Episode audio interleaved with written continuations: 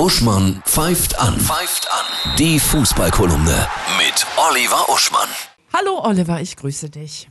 Hallo Annette und ein frohes Neues an dich und das Publikum.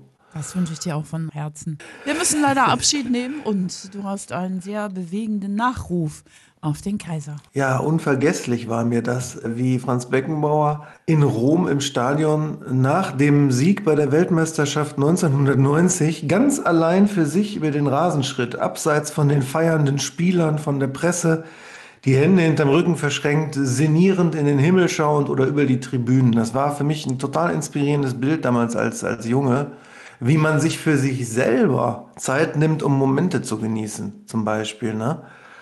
Oder auch, wie er damals immer gesagt hat, geht's raus und spielt's Fußball. Macht ja heute keiner mehr. Heute hast du Strategien hochkomplexer Art. Und er hat immer noch die Spieler daran erinnert, ihr seid doch Kicker. Ja. Ja? Nimmt eure Bolzplatzgefühle von damals als Kind und, und, und packt darauf eure Fähigkeiten von heute.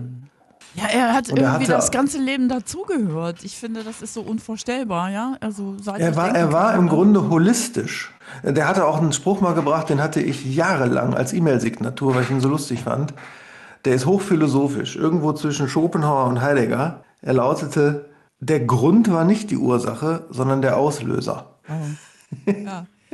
Ach, der Beckenbauer. Ja, eine der, der, der letzten großen charismatischen Kultfiguren, wir hatten.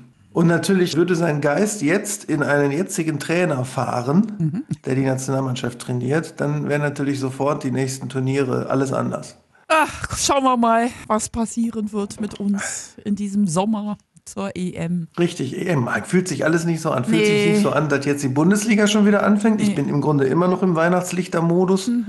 Und das in ein paar Monaten EM ist erst recht nicht. Ja, gucken wir mal. Das Topspiel am Wochenende. Ja, das Topspiel würde ich sagen, ist ja immer das wichtigste Spiel, wo also am meisten draus sich ergeben kann. Und das ist tatsächlich am Sonntag der Abstiegskampf VfL Bochum gegen Werder Bremen, weil die beide so knapp über der Abstiegslinie stehen. Und dementsprechend ist das das bedeutsamste Spiel.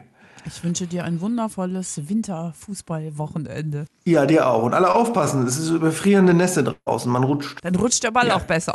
Ja, genau.